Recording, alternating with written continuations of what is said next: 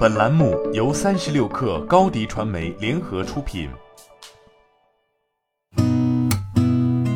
八点一刻，听互联网圈的新鲜事儿。今天是二零二一年十月二十五号，星期一。您好，我是金盛。据澎湃报道，小米相关负责人表示。本次竞得的商办用地是早在二零一八年前就规划的上海总部用地。目前，上海总部职能包括手机研发、金融、互联网等业务，都是租赁物业分散办公。这块地未来的建设规划是将这些团队结合在一起，并非外界的猜测。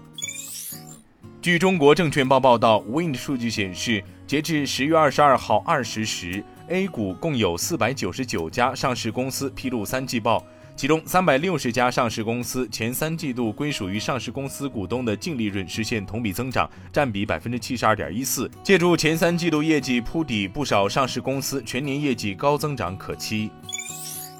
据新浪科技报道，昨天是程序员节。三六零集团创始人、董事长周鸿祎谈到互联网大佬谁编程排第一，并表示，尽管可能有人认为当老板比较有钱，但自己还是会怀念作为程序员做出成功产品的幸福感。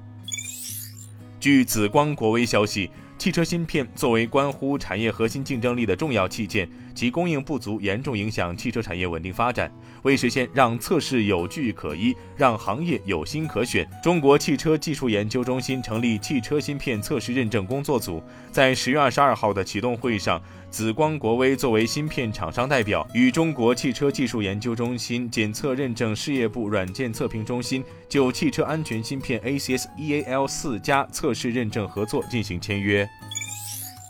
三十六氪获悉，蓝湖宣布完成十亿元 C 加轮融资，成为中国云软件赛道的新晋独角兽。本轮融资由 GGV 纪元资本领投，现有股东红杉中国跟投，木棉资本任本轮的独家财务顾问。此外，蓝湖宣布推出一站式产品设计工具 Master Go，向个人和教育行业永久免费。